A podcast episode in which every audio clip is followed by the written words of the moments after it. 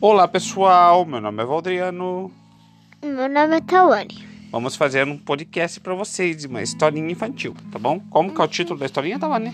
A carotinha dos fósforos. A garotinha dos fósforos. Então vamos começar a nossa leitura. Estava terrivelmente gelado, nevava forte e estava praticamente escuro quando a noite chegou. Nem agora, né, Tawane? A noite, a última noite do ano. Hum, então tá Réveillon.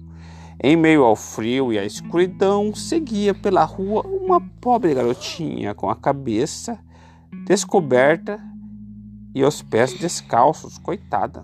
Uhum. É verdade que ao sair da casa ela estava usando chinelos, mas eles eram grandes demais para os seus pés. Eram os chinelos que sua mãe usava até então. E a coitada da garotinha os tinha perdido quando precisou atravessar a rua correndo muito rápida para escapar de duas carruagens que se aproximavam em alta velocidade. Carruagem, então, esse tempo nem existia carro, é bem antigamente mesmo. Quando foi procurar um pé, ela não conseguia achar. O outro, o um menino pegou e levou embora, gritando enquanto fugia, que ia usá-lo com um berço quando tivesse um filho. Interessante. O quê? Um, usar o chinelo como um berço quando tivesse um filho. Assim seguiu a garota, com os pés descalços que estavam vermelhos e azuis por causa do frio. Nossa, vermelho, já estava ficando até azul. Então ele estava roxo. Então ele estava roxo. Roxo de frio. Em seu velho avental, ela estava pacotinho, ela levava pacotinhos de palitos de fósforo. Tinha alguns na mão também. Ninguém havia comprado nem um pacote ao longo do dia. E ninguém tinha lhe dado nenhuma moeda. Você já viu aquelas meninas, aquelas indinhas que ficam vendendo doce na, no sinaleiro? Você já viu? Uhum. Ela é parecida com isso. Coitadinha da garota, tremendo Ah, de frio. Ela só vende coisa para estudar. Mas no caso lá, que, que, é, naquele tempo, vender fósforo era uma coisa que todo mundo queria comprar, porque era, não, era, não era assim que nem hoje em dia que você vai no mercado e tem uma de fósforo. Era difícil. Coitadinha da garota, tremendo de frio e fome, ela continuou andando. Era o perfeito retrato da miséria. Os flocos de neve. TK não, comprar. É, os flocos de neve caíam em seus longos cabelos loiros. Imagine, Saone, diz que 75% da população, de cada 10 pessoas, só é, 7 nunca viram a neve, sabia? Nós somos dessas 7 que tem no mundo, né? Os flocos de neve caíam em, em seu longo Só cabelo. tava vendo em filme. É só em filme. Que era cach- cacheado e comprido até o pescoço, mas ela não pensava na própria beleza, nem no frio. Luzes brilhavam em cada janela e dava para sentir o delicioso aroma de ganso assado, pois era véspera do ano novo. Ah, eles fazem ganso assado no lugar que aconteceu isso. Em um canto formado por duas casas, uma mais à frente Então do que assim, a né? outra. Oi? Então deve ser assim, que vai cozinham mais, mais pato que frango. É, eles comem ganso lá. É, e eles, ah, hoje em dia, nós comemos cheddar, né? Que é um frango diferente. Lá naquele tempo eles queriam comer um frango bem grandão. Daí o frango bem grandão não existia, era um ganso. Mesmo puxando para perto os pezinhos, sentia cada vez mais frio. Ainda assim, não se atrevia a voltar para casa, pois não tinha vendido nenhum pacote de fósforo e não teria nenhuma moeda para levar. O pai com certeza bateria nela. Além disso, na casa também fazia muito frio, pois tinha apenas o telhado acima da cabeça. E apesar dos buracos maiores terem sido fechados com palha e trapos, estavam muitos outros pe- pelos quais o vento gelado conseguia passar. Nossa, ela morava numa casa cheia de buraco. Agora ela. Melhor que não ter caça. Pois é, não sei lá se era tão bom assim. Sabia que lá no, lá no Rio de Janeiro as pessoas não têm casa, elas têm que morar na favela e muitas vezes as casas da favela é feito só de, de caixa de papelão? Eu pensei, porque eles não costumam as casas deles embaixo, embaixo dos negócios deles fazem um som de madeira. Eu Pensei É. nisso.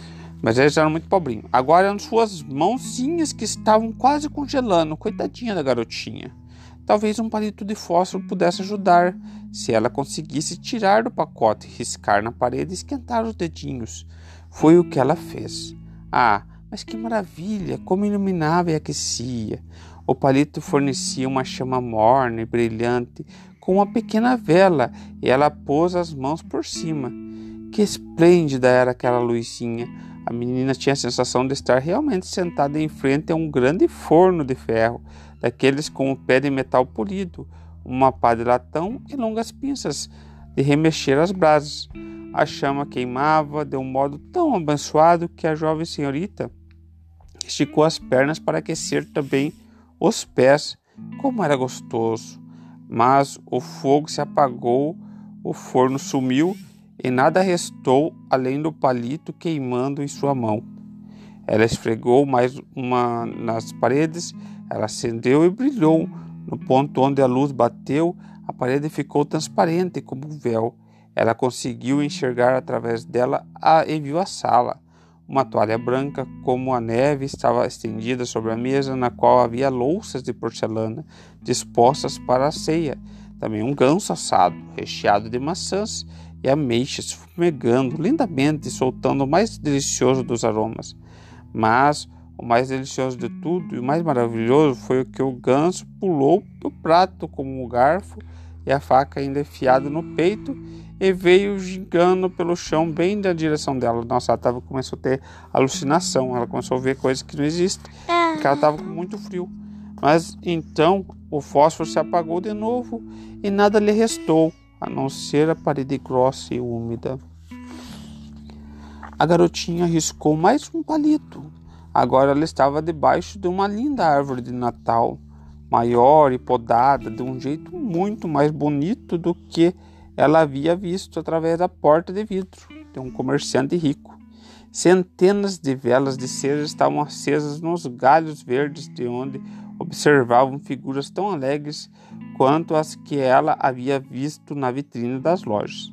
A criança esticou as mãos em direção dela, então o fósforo apagou. Mesmo assim, as luzes de Natal continuavam subindo a casa cada vez mais alto. A garotinha as via agora como se fossem estrelas no céu. Uma delas caiu, deixando atrás de si um longo rastro de fogo. Alguém está morrendo, ela murmurou baixinho, pois a sua avó a única pessoa que tinha amado e agora estava morta, tinha certa vez dito que sempre que uma estrela cai, uma alma sobe para Deus. Mais uma vez ela riscou um palito na parede, mais uma vez houve luz e claridade surgiu, bem diante dos seus olhos. A querida velha vovó, iluminada e radiante, mas também doce e suave, e tão feliz como nunca tinha aparecido na terra. Vovó, a criança gritou. Me leva com você. Eu sei que você vai desaparecer quando o fósforo acabar.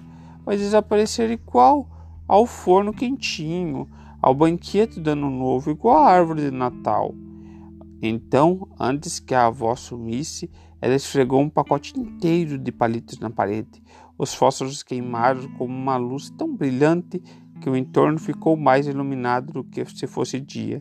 A avó nunca tinha parecido tão linda e tão graciosa. Ela tomou a pequena nos braços e as duas foram embora, voando, gloriosamente felizes, subindo cada vez mais alto, até muito acima da terra.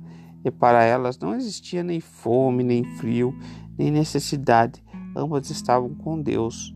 No entanto, quando o dia raiou, Naquele canto entre as casas estava sentada a pobre menina, apoiada contra a parede, com as bochechas vermelhas e uma boca sorridente.